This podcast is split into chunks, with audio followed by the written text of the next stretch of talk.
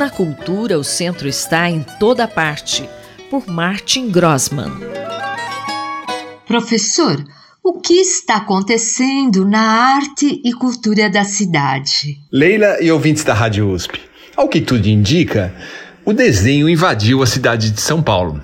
Além da exposição individual da artista suíça Sandra Bechenstein no Centro Universitário Maria Antônia da USP, que foi recebeu nossa atenção na coluna passada, uma vez que essa artista não só trabalha com o suporte papel e as técnicas tradicionais do desenho ou relacionadas ao desenho, mas também vai além e expande, né? E abarca, é, dialoga e interage com o espaço da galeria. Nós indicamos outras duas exposições que acontecem no Instituto Tomi Otaki, na Faria Lima.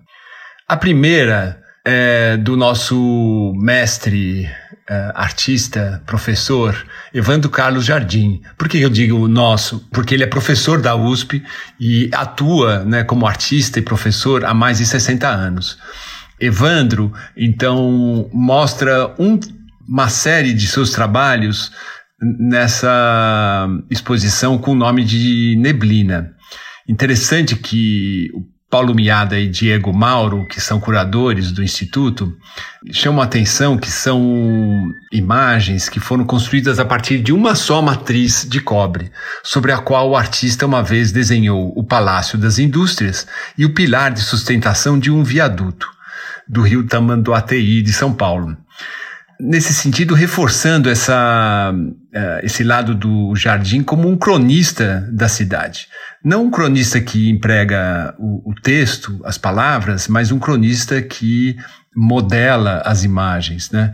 Conte também sobre a outra exposição especial no Instituto Tomiotaki. A outra exposição no Tomiotaki é proveniente de Viena, desse maior acervo de desenhos e gravuras do mundo, que conta com mais de um milhão de obras gráficas, o famoso Museu Albertina.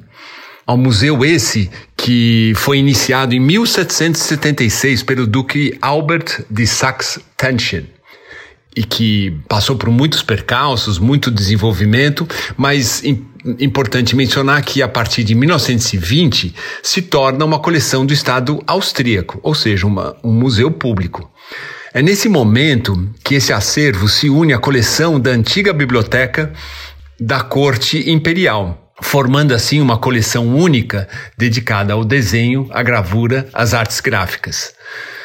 A exposição em cartaz, O Rinoceronte, Cinco Séculos de Gravuras do, uh, do, Museu Albertina, é composta por 154 obras de 41 artistas, do Renascimento à Contemporaneidade. Além de Evandro Carlos Jardim, é possível estar em vivo contato com outros grandes mestres uh, da história da arte mundial, desde Andrea Mantega a Peter Bruegel, ao Dürer, né, passando por Goya, uh, Piranesi, Canaletto, mais adiante uh, Toulouse-Lautrec, Edward Munch, Kirchner, o expressionista, assim como Beckmann, o Gustav Klimt e Schill, esses dois últimos da, da, de, da, de Viena. É, chegando então a Paulo, a Klee, a Picasso, a Matisse, a Chagall e terminando com Andy Warhol e Kiki Schmidt é, de fato, algo a ser visto e imperdível. O professor Martin Grossman conversou comigo, Leila Kiomura, para a Rádio USP. Na cultura, o centro está em toda parte, por Martin Grossman.